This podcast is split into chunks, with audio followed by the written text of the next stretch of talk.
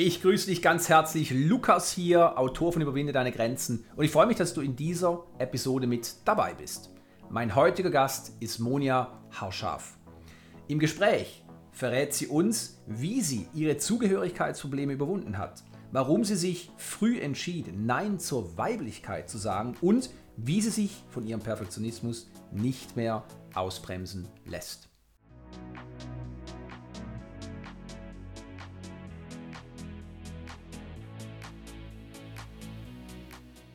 Monia ist systemisch integrativer Coach und Aufstellungsleiterin in eigener Praxis bei Frankfurt am Main. Ihr Coaching vereint Ansätze aus dem systemischen Coaching, Bewusstseinsarbeit und Spiritualität. Ihre Herzensmission ist es, Menschen zurück zu sich zu begleiten. Denn es geht für sie nicht darum, das Bei sich Sein zu erlernen, sondern die Hindernisse, die einen davon abhalten, abzubauen. Der Weg zu ihrer eigenen Berufung setzte eine tiefe Auseinandersetzung mit den eigenen Schattenseiten voraus. Als Mensch, der früher von Perfektionismus und Kontrolle beherrscht war, die eigene Weiblichkeit vehement ablehnte und sich viel über die Leistung definierte, war der Weg zurück zu ihrer inneren Freiheit ein steiniger, schaurig, schöner Prozess.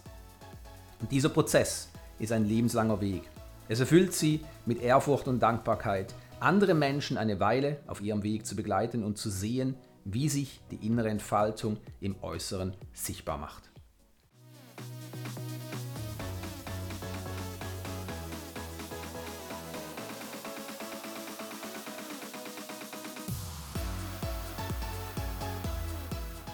Monia, herzlich willkommen beim Überflieger-Podcast. Schön, dass du hier bist. Ja, schön, dass ich dabei sein darf. Danke für die Einladung. Sehr, sehr gerne. Lass uns doch damit beginnen, dass du dich kurz und knapp noch einmal vorstellst. Wer bist du? Was machst du? Und wie wirkst du? Also mein Name ist Monia Haschaf von Solved und ich bin systemisch integrativer Coach, wenn man dem Ganzen ein Label geben will. Ich könnte auch sagen, ich mache Bewusstseinsarbeit, ähm, ich bin Seelencoach, ich habe sogar eine Ausbildung, die so heißt, Aufstellungsleiterin. Am Ende des Tages sehe ich meine Herzensmission darin, dass ich Menschen zurück zu sich begleite. Ich glaube nämlich, wir kommen auf die Welt und da sind wir bei uns und dann entfernen wir uns durch äußere Einwirkungen und bauen dann wie so, ein Hinder wie so viele Hindernisse um unseren Kern. Und was ich mache, ist, ich baue mit meinen Klienten hier immer ein Hindernis nach dem anderen ab, damit er oder sie zurückfindet zu ihrem Kern. Wow. Ja, eine sehr, sehr wichtige Arbeit. Da bin ich voll bei dir, weil diese Trennung von uns selbst, das führt eigentlich zu den Problemen, wie wir sie sehen heute. Und in dem Zusammenhang hast du ja im Vorgespräch auch gesagt, dass du eben selbst an Identitätsproblemen beziehungsweise eben auch Zugehörigkeitsproblemen gelitten hast. Nun, wie kam es dazu? Das stimmt und zwar auf, auch wirklich auch auf so vielen Ebenen. Zum einen ist es so, dass ich ähm, gebürtige Deutsche bin, allerdings Wurzeln in Marokko und Tunesien habe. So, und da fängt es schon damit an. Wenn jemand fragt, woher, also wo bist du her? Wo kommst du her? Dann fing es schon bei der Erklärung an. Ja, ich bin Deutsche mit tunesisch-marokkanischen Wurzeln. Hm. Aber in Deutschland ist es so, dass man eher als marokkanisch-tunesisch betrachtet wird, unabhängig davon, dass man hier geboren, aufgewachsen ist, hier seine Steuern zahlt und so weiter und so fort. Und in Tunesien wird man als Deutsch-Marokkanerin betrachtet. In Marokko wirst du als Deutsch-Tunesierin betrachtet. So, und das war ganz lange, war das für mich, vor allem als, als junges Mädchen, als Jugendliche, echt schwer, weil das ging damit einher, dass ich versucht habe, je nachdem, in welchem Kreis ich war, gewisse Aspekte meiner Identität rauszulassen. Also ich habe mich quasi selbst verleugnet. Und ich konnte auch zu dem Zeitpunkt nie sagen, ich bin wirklich zu 100 Prozent deutsch. Ich war auch nicht zu 100 Prozent tunesisch, auch nicht zu 100 Prozent äh, marokkanisch bis ich mir dann wirklich im Laufe der Zeit erlaubt habe, muss ich gar nicht. Ich bin alles drei und irgendwie auch nicht. Und ich habe das Privileg gehabt, in drei Kulturen reinzuschnuppern. Und mir somit hatte ich halt mehr Baukastenteile als andere und habe mir einfach die Sachen rausgezogen, die zu mir, zu mir, der Monia, der authentischen Monia passen. Und die lebe ich auch. Mhm. Und das ist, ja, das äh, war die Reise. Und die andere Identität ist diese Geschichte mit äh, Mann und Frau sein. Ne? Ich finde es auch interessant, als ich erfahren habe, ah, marokkanische Wurzeln, tunesische Wurzeln, deutsche Wurzeln, da habe ich sofort gedacht, wow, wie cool ist denn das? Ja, du hast in so viele verschiedene Kulturen Einblicke halt, wie du es eben auch gerade erwähnt hast. Und das ist doch eine äh, sensationelle Bereicherung. Aber wie alles im Leben gibt es eben natürlich auch die Schattenseite. Ja? Und die hast du natürlich für dich auch dann, sage ich mal, so wie du jetzt geschildert hast, erlebst. Und das war sicherlich nicht einfach, vor allem nicht als kleines Mädchen, wo du ja auch dazugehören möchtest. Und ich würde dieses Thema gerne vertiefen, weil es aktuell einfach ein sehr, sehr prägendes Problem ist für große Teile der Menschheit. Identitätsprobleme und natürlich auch insbesondere Zugehörigkeitsprobleme führen zu einer tiefen Kluft und letztlich eben auch einem Gefühl von Getrenntsein. Und die Frage, die ich für dich habe, ist, wie bist du aus dieser Problematik ausgestiegen? Wie hast du die Brücke zu dir selbst wieder geschlagen? Du hast es schon gesagt, irgendwann war es für dich einfach so, okay, gut, ich bin weder das eine noch das andere, aber ich nehme ja aus allen drei Kulturen sozusagen das Beste heraus und das prägt mich und dann bin ich sowieso viel, viel mehr. Und trotzdem, wie kam es dazu? Wie bist du da rausgekommen? Weil ich glaube, diese Erkenntnis hattest du wahrscheinlich nicht in erster Linie als kleines Mädchen, da ging es ja um was ganz anderes. Nee, nee. Ähm, das war eher ein Nebenprodukt meiner Arbeit an mir selbst. Mhm. Wirklich, ähm, weil Zugehörigkeit kann man ja nicht nur auf Länder beziehen, sondern auch Familie, der Gesellschaft ähm, und so weiter und so fort. Und auch da gab es ja Themen. Ich habe dann irgendwann rausgefunden, dass ich ähm, mich in gewissen Sachen verleugnet habe, um, zu, um mich zugehörig zu fühlen. Aber es war alles im Außen verankert. Die einzige Person, der ich mich nicht zugehörig gefühlt habe damals, war ich selbst. Mhm. Ja. Und auf dem Weg, ja, um meine Hindernisse abzubauen und die mir wirklich anzugucken, warum war ich dann zum Beispiel so, dass ich mit Wut und Trauer nicht umgehen konnte? Warum hatte ich damals die Phase, dass ich zum Beispiel schwache Frauen total nervig fand?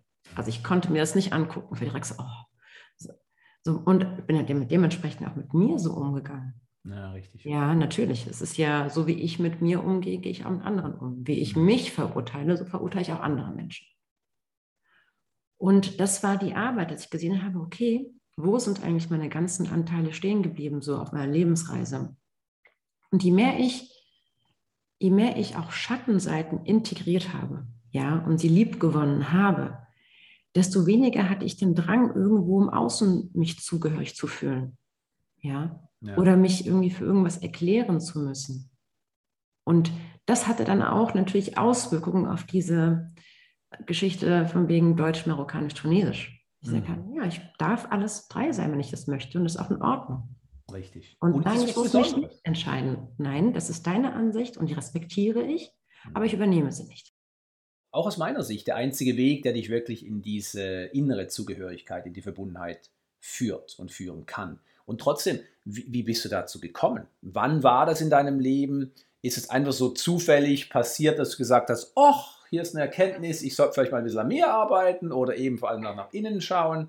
Oder waren da andere Gründe, warum du genau diesen Weg gewählt hast? Weil es gibt ja auch viele, die, die haben das gleiche Problem, aber die kämpfen ein Leben lang mit dieser Zugehörigkeit, beziehungsweise sie fühlen sich ein Leben lang getrennt und sie wählen nicht den Weg nach innen, sondern sie versuchen einfach das Außen irgendwo so zu kontrollieren und zu manipulieren, dass sie sich dann irgendwo geborgen fühlen. Ja, ähm, für mich war einfach der Leidensdruck irgendwann zu hoch. Und ich habe gesehen, dass ich im Außen nicht wirklich einen Einfluss habe.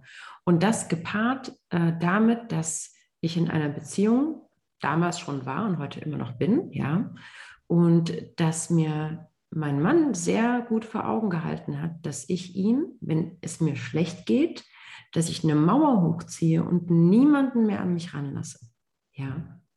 Weil ja, ich hatte ja auch zum Beispiel den Glaubenssatz, äh, man spricht nicht über Probleme. Oder ich muss immer stark sein. Hatte aber eine ganz eigene Definition, eine ganz toxische Definition von stark sein, ja äh, so immer alles, immer schön gerade stehen und alles ertragen und nach außen hin stark wirken und so weiter und so fort.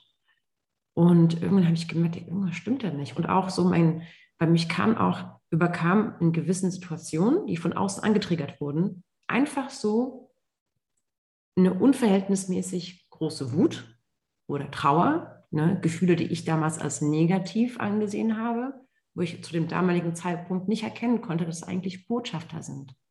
Die sind nicht umsonst da. Das mhm. Gefühl der Wut und der Trauer, es will mir irgendwas sagen. Für mich war das nur, nee, runter damit. Unterdrücken, unterdrücken, rausschieben und ähm, äh, verdrängen, äh, ablenken. Nur nicht fühlen. Mhm. Und natürlich kam es so, dass man in der Beziehung zum anderen Menschen, das ist ja für mich das schönste Trainingsfeld äh, für, für Entwicklung, ist wirklich die eigene Partnerschaft, die Beziehung zu den Eltern, Beziehung zum Partner, Beziehung zu den Kindern. Ja, ich habe auch eine Tochter. Und, ähm, und damals war das so, dass er gesagt hat, hier irgendwas, ich weiß nicht, aber du schließt mich aus und ich stehe immer so und ich, ich würde so gern teilhaben an deinem Thema. Ich dachte mir so, warum will man denn teilhaben daran, wenn es mir schlecht geht? Ja? Beurteilung. Gar nicht verstanden, weil es nicht meine Welt war. Ja. Mhm. So, und dann bin ich irgendwann zu, da ich ja auch selber Ausstellungsleiterin bin, ich bin einfach so unglaublich ähm, überzeugt von, von dieser Methode Familienausstellung. Mhm. Und ich bin selbst damals, ich habe wirklich ein Jahr dafür gebraucht, mich zu trauen, dahin zu gehen, weil das hat ja alle meine Glaubenssätze angetriggert, die es gibt. Ich soll reden, dann vor Publikum auch noch, mein, mein, mein Innerstes so ausbreiten und ähm, ich bin auch hingegangen und habe da direkt gesagt, also ich muss nicht, wenn ich nicht will. Ja, ich gucke erstmal zu und äh, ich entscheide mich selbst, ob ich da mitmache. so schön mit Sicherheitsnetz und noch Hintertür offen gehalten und ähm, weil es für mich unbekanntes Terrain war. Es hat mich verletzlich gemacht und Verletzlichkeit fand ich damals ja auch schwach. Ja. Heute weiß ich, dass es eine, eine der größten Stärken ist überhaupt. Richtig, ja. Ja. Und ähm, so kam ich dazu. Bin es mir da reingegangen, da war das natürlich auch ein, äh, ein Thema aus dem Familiensystem, ne? die unterdrückte Wut und die Trauer. Und so fing es an. Und als ich einmal die Tür aufgemacht habe und angefangen habe, in mir einen bewussteren Beobachter zu haben, ja. der, die, der diesen unbewussten Anteil von mir sieht, der hat auch richtig gecheckt, wenn die so alte Muster angesprungen sind oder wenn jetzt wieder mein Ego ausgebrochen ist und damals das Alpha-Weibchen markieren musste ähm, dachte ich mir so, ist ja gut, ja. Also das war wirklich, zum Teil habe ich wirklich so innere Gespräche, dieses, okay, du musst es nicht beweisen, ist in Ordnung. Ja, wow. ja, wir wissen, dass du gut bist, ist okay. Hör auf mit dem Rumgebrülle, da ich ja auch sehr in der männlichen Energie war. Ja, also ausschließlich in der männlichen Energie war. Heute ist es so, ich bediene mich, wenn ich sie brauche. Das ist auch das, was ich gerne als nächstes vertiefen möchte, weil du hast es schon gesagt, auf deinem weiteren Weg bist du eben immer mehr in diese Männlichkeit abgerutscht. Du hast die männlichen Qualitäten, die nicht schlecht sind, die auch eine Frau in sich trägt, immer mehr zum Ausdruck gebracht. Und es ist eben auch ein Phänomen, das sehr, sehr viele erfolgreiche Frauen erleben. Nun, du hast es als im Vorgespräch zumindest als toxische Männlichkeit bezeichnet, die eben durch den ausgeprägten Verstand gekennzeichnet ist. Und ich habe jetzt mehrere Fragen dazu. Die erste Frage lautet, wie und warum hast du deine Weiblichkeit in den Schatten gestellt? Du hast es vielleicht schon so ein bisschen erwähnt, aber lass uns mal ganz explizit noch darauf zu sprechen äh, kommen, weil es einfach ein Riesenthema ist, brandaktuell für viele Frauen, ja. die eben auch erfolgreich sind. Ich bin einfach aufgewachsen und habe beobachtet, wie jedes andere Kind auch. Und ich habe einfach gesehen, dass viele Frauen nicht so ernst genommen werden, wie die Männer und dass die Art und Weise der Frau immer heruntergesprochen wird, so als, ach, zu emotional, zu hysterisch, ach, sie hat wieder ihre Tage letztes Mal und, und so weiter und so fort. Und ich habe immer gedacht, so werde ich nicht behandelt werden. Das lasse ich nicht zu. Mhm. Das war, muss ich wohl irgendwann sehr früh für mich entschieden haben, dass ich gesagt habe, das möchte ich für mich nicht. Das ist nämlich auch das, was man nicht nur vielleicht in den eigenen Familienkreisen sieht, sondern auch, mir wurde es ja von der Schule vorgezeigt oder später in Filmen oder in der Gesellschaft. Ich meine, die Themen sind heute immer noch aktuell und manchmal denke ich mir, wie kann es denn sein, dass wir 2021 haben und wir immer noch über das gleiche Thema reden? Mhm. Ja. Und das veranlasst auch viele Frauen dazu, sich von sich zu entfernen, weil man kommt gefühlt angeblich nicht weiter. Das ist das Gefühl. Aber natürlich kommst du nicht weiter, wenn du dich als Frau mit einem Mann vergleichst und es auf die und genau auf die Art und Weise zu etwas bringen willst. Ja, Aber man sieht in unserer Gesellschaft oder in den Familien nur den einen Weg. Ja, und man sieht, dass die, die, die weiblichen Attribute, diese weibliche Energie und die Sachen, die sie mitbringt, dass die nicht anerkannt sind. Und dann lehnst du sie auch ab, weil das ist ja nicht normal, ist nicht anerkannt. Die Gesellschaft findet das irgendwie doof und ähm, viele Frauen sind deswegen unterdrückt worden. Und das, das ist kulturunabhängig. Ja. Und, ähm, und dann habe ich irgendwann entschieden, wahrscheinlich, und also unterbewusst möchte ich für mich nicht. Ja. Und bin dann in die andere Richtung gegangen. Und dann ziemlich heftig. So, dass ich, ähm, ja, dass ich, ich war auch immer so, dass ich auch keine Autoritäten akzeptiert habe. Mhm. Ähm, ich bin natürlich immer noch gerne mein eigener Chef, da will ich nicht lügen. Bin ja auch selbstständig. Ähm, aber auch in den Firmen, alle meine Vorgesetzten waren die Art Vorgesetzte, die ich einfach machen lassen. Und die mhm. wussten, wenn es anders läuft, bin ich weg. ja, ja. ja also, so, eben, du hast es vorhin schon gesagt, so eine richtige Alpha-Frau, die einfach, äh, ich sag oft, mehr und vor allem auch äh, dickere und stärkere Ellbogen hat, wie jeder männliche Mann in der Führung. Ja, also äh, im Sinne von Ellbogen nicht so, das war nie mein Ding, dass ich andere Menschen unterdrücke. Mhm. Ich war ja auch eine Zeit lang in der, ähm, in der Wirtschaftsprüfungsgesellschaft äh, und da habe ich das erste Mal richtig Ellbogen erlebt, muss ich echt sagen. Und da habe ich auch eine, eine für mich einschneidende Erfahrung gemacht, weil am Anfang, also bei mir ist immer so, ich bin respektvoll und freundlich, also damals dort. Und dann habe ich gemerkt, das wird nicht angenommen. Und dann musste ich tatsächlich ein paar Mal gegenüber der Person, die sich mir gegenüber nicht korrekt verhält, zum Arschloch werden. Und dann war sie aber nett. Wow. Und das war für mich, da habe ich auch das Gespräch gesucht. Da habe ich gesagt, du, wir hätten von Anfang an diese Ebene haben können. Ich, ich verstehe nicht, für mich war das so, ich habe nicht verstanden, warum ich erstmal unter die Gürtellinie schlagen musste, hm. damit man respektvoll mit mir umgeht. Und das war für mich eine verkehrte Welt. Und dann habe ich gesagt, möchte ich nicht. Ich bin ja. auch schnell raus aus der Branche. Ja, mich so zu verbiegen und anderen Menschen, also dass ich wirklich andere Menschen ähm, herabsetzen muss, damit die Respekt haben, da stimmt was nicht. Das ist ein sehr toxisches Umfeld. Und ja, und dann äh, bin ich komplett raus aus der Branche, weil das ist nicht im Einklang mit mir. Das wusste ich damals schon. Du hast es auch schon erwähnt. Bei der Männlichkeit und eben auch jetzt Weiblichkeit spielt natürlich auch die Verletzlichkeit eine große Rolle. Ich sage immer, Verletzlichkeit ist verheiratet mit der Scham letztlich auch. Und Männlichkeit, wie wir wissen, per Definition, zeigt ja ungern Schwäche, das hast du auch schon so mal ein bisschen thematisiert, sodass eben keine Hilfe in Anspruch genommen wird, weil dann so diese Überzeugung ja auch ähm, ganz, ganz äh, stark vorhanden ist, ich darf doch keine Schwäche zeigen, beziehungsweise wenn ich Hilfe annehme, dann zeige ich eine Schwäche. Und woher kam deine Überzeugung, ich darf nicht schwach sein? Also das wurde mir zum Teil vorgelebt, ja. Beide meine Eltern waren so, dass sie keine Hilfe angenommen haben, aber der ganzen Welt geholfen haben. Also es war für sie in Ordnung, dass sie, sie haben wirklich für jeden alles getan, aber wehe, sie haben Hilfe gebraucht. Mm. Und zum anderen war das auch so, dass sie auch gesagt haben, das musst du dann alleine schaffen, geh nicht mit deinem Problem raus irgendwie, weil das kann gegen dich verwendet werden und so weiter und so fort. Und heute weiß ich, dass das ihre Erfahrung widerspiegelt. Es ist ja oft so, dass die Eltern wollen ja das Beste, in Anführungsstrichen, für ihre Kinder. Aber das Beste resultiert aus ihren Glaubenssätzen, aus ihren Blockaden und ihren ungehaltenen Themen. Und das Kind dient dann im ersten Moment als Projektionsfläche. Das machen sie nicht bewusst, das machen sie auch nicht mit böser Absicht. Richtig. Aber das machen sie am Ende des Tages. Ja, ja. Und das war das, was, was mir vorgelebt und was mir auch gepredigt wurde. Von daher ähm, war das, bin ich so aufgewachsen. Ich mir dachte so, mhm. nee, ich war auch so, jedem Menschen geholfen und, und schon immer mein Leben lang. Aber ich habe bestimmt erst im Zug, vor, vor acht oder neun Jahren erst meinen besten Freundinnen, die mit mir aufgewachsen sind, erstmals erzählt, was so in meinem Leben alles los war. Wow.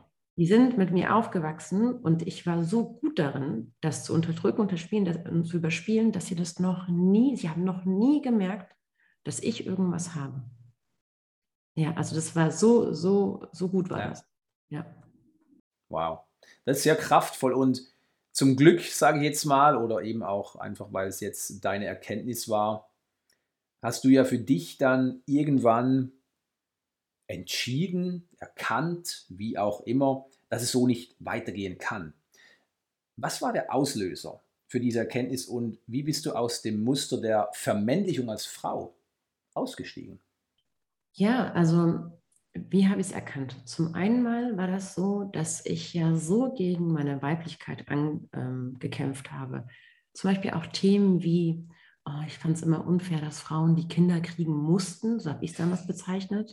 Und noch unfair, dass wir halt einmal monatlich äh, die Menstruation kriegen. Und das war bei mir mit so großen Schmerzen verbunden. Also ich lag drei, drei Tage wirklich flach mit ganz, ganz, mit wirklich unbeschreiblichen Schmerzen. Und, und das Interessante war ja, dass ich, als ich gemerkt habe, im Zuge meiner Arbeit in der Ausstellung, wie, wie mächtig dieser Glaubenssatz war, ich lasse keine Schwäche zu und dass das mit der Weiblichkeit in, Verbund, also in, in Verbindung stand, ja, hatte ich dann, bin ich in die Versöhnung damit gegangen. In der Ausstellungsarbeit kommst ja mit diesen Anteilen in Berührung, der steht dann vor dir wirklich.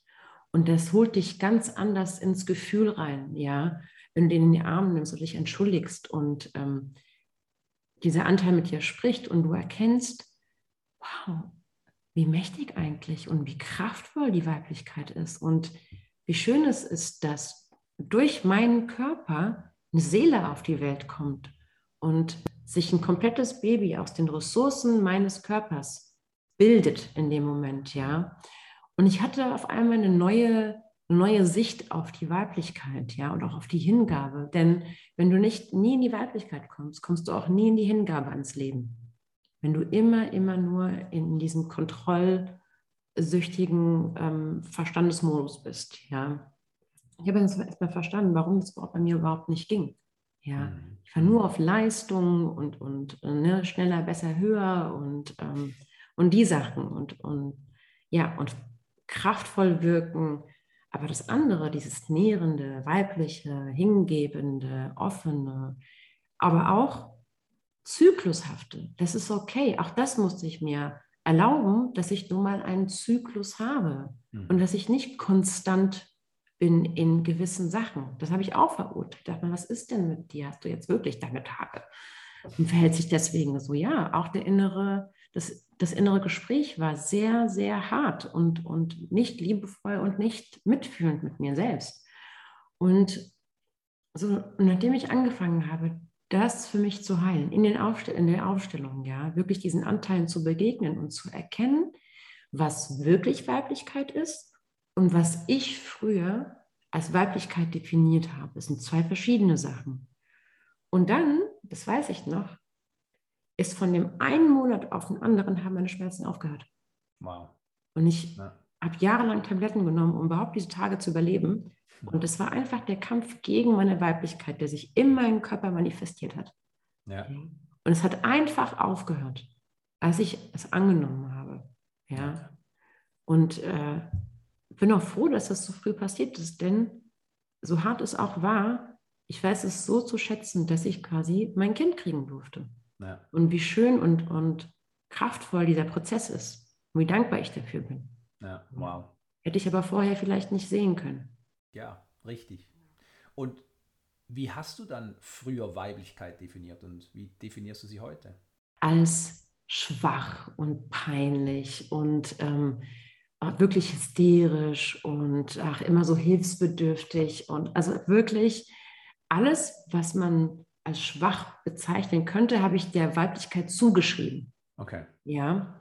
Und so habe ich sie gesehen. Das ist eine Bürde, das sind immer die Opfer. Viel, ne? Ich habe ja auch gesagt, das ist ja auch so eine Geschichte, dass du da irgendwann siehst, aha, das kollektive Opferbewusstsein der Frauen, du siehst, viele Frauen sind halt Opfer, dann lieber Täter als Opfer. Dann macht man das nämlich. Ja. ja. Und auch das, ich meine, wir haben ein kollektives Bewusstsein, es gibt ein kollektives Opferbewusstsein der Frauen und es gibt ein kollektives Täterbewusstsein der Männer und sich da rauszuziehen und das irgendwie anders zu nähren, das ist auch die Aufgabe unserer Menschheit zum Teil, ja. Und ähm, indem jeder da an sich arbeitet, weil viele Männer leiden ja auch darunter und haben viele Schuldgefühle, dass, ne, also auch Sachen, die im Außen passieren, jetzt auch in unserer Gesellschaft, wenn sie das mitkriegen, sieht man richtig die Schuld und die Scham darüber und das schlechte Gewissen. Ja. ja. Und, und bei vielen Frauen macht es ja unglaublich viel, auch wenn sie Nachrichten gewisse Sachen sehen und es triggert sie an und es nährt wieder dieses Bild über Männer und über Frauen, was, was existiert. Und ich glaube einfach, dass das so ein, das ist ein gesellschaftliches Ding, was wir mit der Zeit äh, lösen dürfen und jeder Einzelne halt für sich. Und das füttert das kollektive Bewusstsein. Richtig, ja. Und du hast es ja auch angesprochen, eben bei dir war die Selbstannahme jetzt für dich als Frau einfach auch das Entscheidende. Und die Weiblichkeit, das ist ja, wie du auch gesagt hast, die Hingabe, das Zulassen und letztlich auch die schöpferische Kraft. Und ich sage allen Männern, jeder Mann hat eine weibliche und eine männliche Seite. Egal, ob er den Macho spielt oder eher äh, der, der weibliche Mann. Aber letztlich erschaffen auch wir Männer durch die weibliche Kraft das Leben.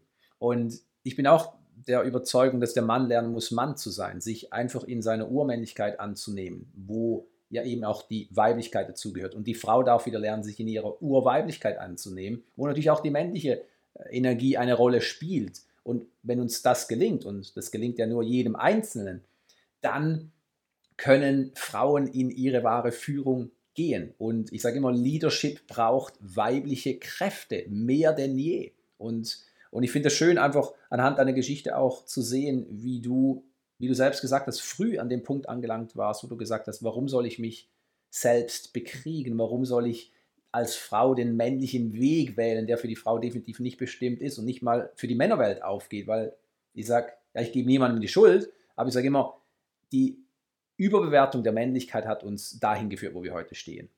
Und ich glaube, es braucht einfach jetzt wieder das Gleichgewicht zwischen Männlichkeit und Weiblichkeit.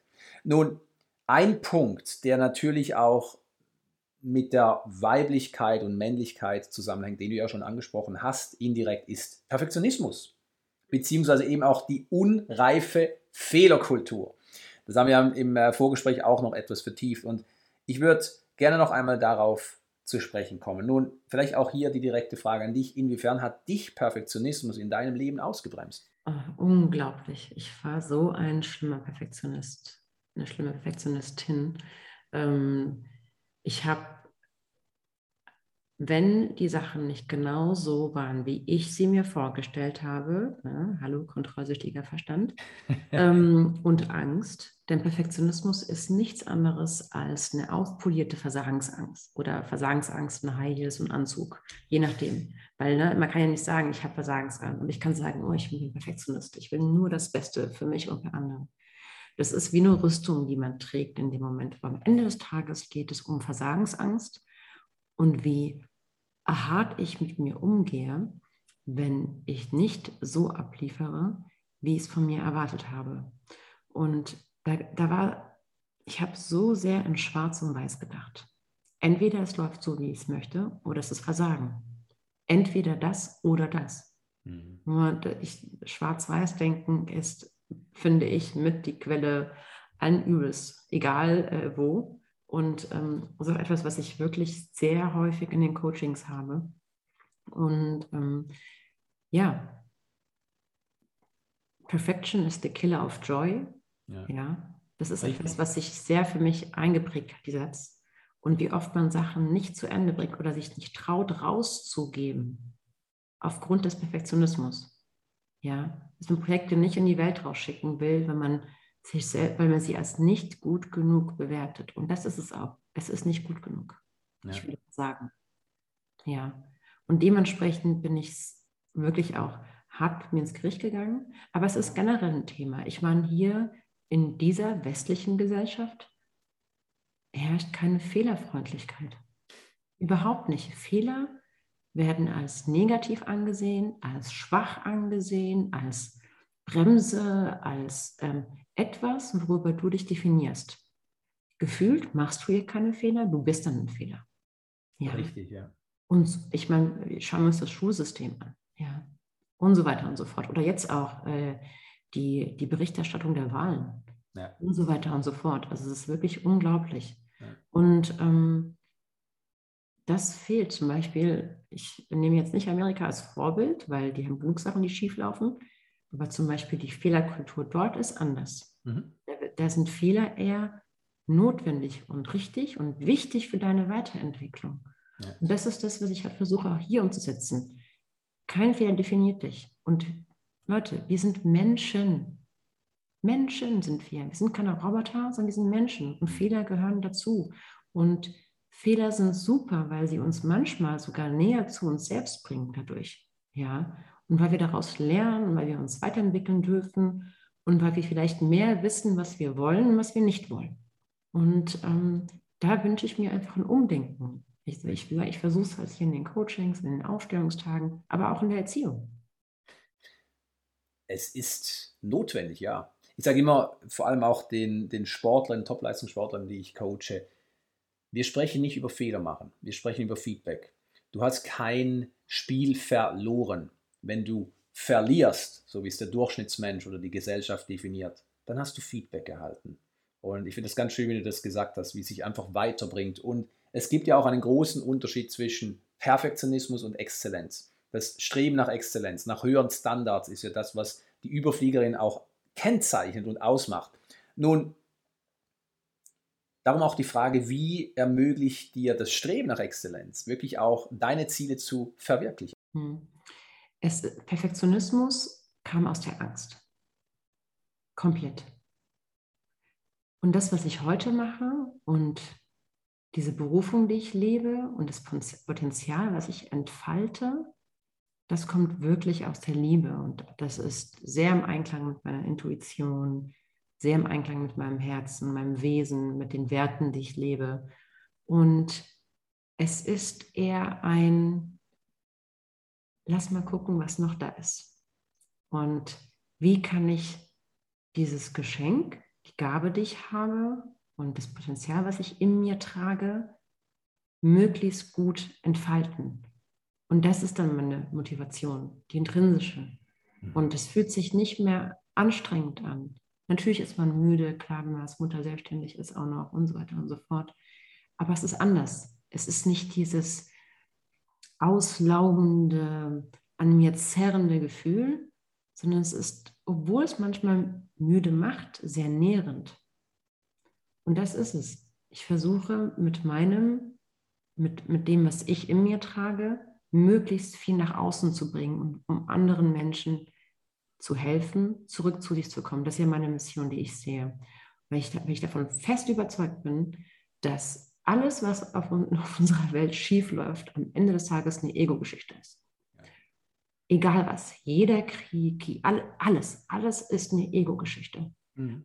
Und wenn ich meinen Beitrag dazu leisten kann, dass Menschen raus aus dem Ego, zurück zu sich, in die Liebe kommen, werden die einen Wirkungskreis haben, den sie beeinflussen. Das heißt, ihre Partnerschaft, ihre Kinder, ihre Jobs, ihre Familie, ihr Systemheil und so weiter und so fort. Also ist das, was ich mache, für mich so nährend, dass ich unbedingt danach Exzellenz streben möchte, weil die Motivation so intrinsisch ist und ich darin so viel Sinn sehe. Es ist sehr erfüllend. Richtig, ja. Ja. Kraftvoll, ja. Höher hinaus mit Leichtigkeit. Und du hast ja auch die Neugierde angesprochen, was kommt wohl noch alles und das kann man ja auch verschieden auslegen. Was kommt wohl noch alles Negatives auf mich zu, auf uns zu, oder was kommt alles Positives auf mich zu, auf uns zu? Und das ist ja auch das, was du natürlich in deinem Leben als Überfliegerin auch so umsetzt. Ja, du kontrollierst deine Gedanken, du hast die Ausrichtung auf Wachstum oder eben auch jetzt, wie du schön gesagt hast, auf das Wiederherstellen oder ich sage immer gerne auch die Erinnerung an die Verbundenheit, die in uns steckt. Wir sind Verbundenheit. Und wo Verbundenheit ist, ja, da ist kein Krieg, da sind keine Streitereien, da ist keine Eifersucht, da ist kein Mangeldenken, weil es gibt ja mehr als genug von allem. Jetzt, hier. Genau, so ist es. Und für mich ist es noch nicht mal mehr so, was für negative Sachen kommen auf mich zu, sondern was für Sachen kommen auf mich zu. Ja. Ohne die Bewertung in negativ und positiv, weil ich am Ende des Tages gar nicht weiß, ob es negativ und positiv ist, sondern es ist da und ich nehme es an und mal gucken, was daraus wird. Mhm. Also es ist so, dieser Widerstand herrscht gar nicht in mir nicht mehr. Das, das ist sehr befreiend, muss ich echt sagen. Ja. Mhm. ja. Ja, schön. Es ist, wie es ist. Und dann nimmst du es, wie es ist. Ja. Wow. Monia, Wie du weißt, äh, stelle ich dir abschließend gerne noch ein paar Fragen, die du ganz spontan beantworten kannst. Kurz und knapp oder etwas ausgedehnter, wie du magst. Die erste Frage, was war für dich die wichtigste Entscheidung, die dich wieder in deine Weiblichkeit brachte? Mich dem Schmerz hinzuwenden, zuzuwenden, ihn anzugucken und anzunehmen.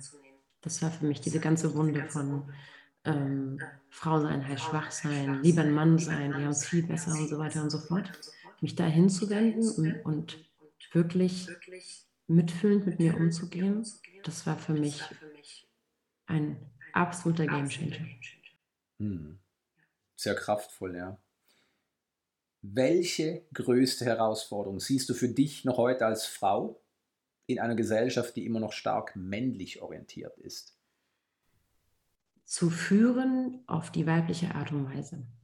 Das auch ähm, sich selbst zu erlauben. Weil manchmal ist es so, wenn man alleine ist, klappt das super. Wenn man einen, also einen anderen Part dazu kriegt, der vielleicht in der toxischen Männlichkeit ist, kann es sein, dass es alte Themen triggert, wo man schnell wieder da reinrutscht. Also es ist dann immer noch so, dass ich dann aktiv mir sagen muss, musst du nicht. Ist okay, das ist keine Konkurrenzgeschichte, das ist kein Kampf, nichts. Und ähm, du darfst es weiterhin so machen, wie du es machen möchtest. Also da wirklich sich tiefer zu verankern, wenn das Außen dich damit konfrontiert, diese toxische Männlichkeit, und du, das Ego, im ersten Moment das Gefühl kriegt, okay, damit ich hier überlebe, muss ich auf die Art und Weise spielen. Und da sich aber tiefer in sich zu verankern und sich treu zu bleiben. Mhm. Wie stärkst du jeden Tag das Vertrauen in dich selbst? Indem ich das umsetze und mache, was ich mir selber verspreche. Ja, und zwar nicht aus der falschen Motivation heraus, also nicht aus einem Ego-Ding heraus, sondern dass ich mir selbst gegenüber zuverlässig bin, dass ich mir gegenüber mitfühlend bin, fehlerfreundlich bin und mit mir gut umgehe. Und dann vertraue ich mich mir selbst besser an und kann mich bei mir auch fallen lassen. Mhm. Wow. Welches Argument würdest du nennen, um noch mehr Frauen zu bewegen, ihre Großartigkeit zu leben? Wir brauchen die Balance. Es ist, wir haben jetzt in den letzten Jahrzehnten sind wir eine, eine waren wir sehr in der toxischen Männlichkeit unterwegs als Welt, in der Politik, egal wo, in Haushalten, in Familien. Und wir brauchen dieses Nährende, weil Projekte kann man auch nähren, kann man auch an den Arm nehmen und hin und her wiegen und, und, ne, und irgendwie an die Brust nehmen, also im, im übertragenen Sinne und äh, liebevoll damit umgehen und sich hingeben. Das alles brauchen wir auch. Und dass man da wirklich sich seine Verletzung anguckt und die hinter auch hinterfragt und eine neue Definition findet von Weiblichkeit und Männlichkeit und sich dann die traut zu leben. Das heißt nicht, dass es einfach wird. Das heißt nicht, dass es äh, angenommen wird an immer. Und es wird eine Menge toxische Männlichkeit triggern. Das ist das, was immer ganz viel passiert, wenn man das halt macht, ja. Und das ist in Ordnung, denn meine Aufgabe ist es nicht, von jedem Menschen angenommen zu werden. Meine Aufgabe ist es, mich anzunehmen, das nach außen zu tragen und die Menschen, die zu mir gehören, bleiben bei mir und kommen zu mir. Und alle anderen gehören halt nicht zu mir in dem Moment. Und das ist in Ordnung. Mhm, sehr schön. Abschließend, was zeichnet dich aus? Mein Mitgefühl, würde ich sagen. Und ich habe so, ich habe echt die Gabe zu fühlen, was andere fühlen sich erstmal komisch an, aber früher war das ein Fluch für mich. Ich habe mir gedacht, oh, wie anstrengend, wieso, was sind das für Emotionen und wieso nehme ich die mit nach Hause? Und in den letzten Jahren habe ich gelernt, damit umzugehen und sie sogar für meine Arbeit zu nutzen und den Menschen zu sehen. Das ist, ich sehe hinter diese Fassade von Angst und so. Und das ist etwas, was ich dem anderen spiegeln kann. Und ähm, das sehe ich aktuell so für eine meiner stärksten Eigenschaften. Mhm. Monia, ich danke dir, dass du hier warst. Vielen Dank, dass ich dabei sein durfte.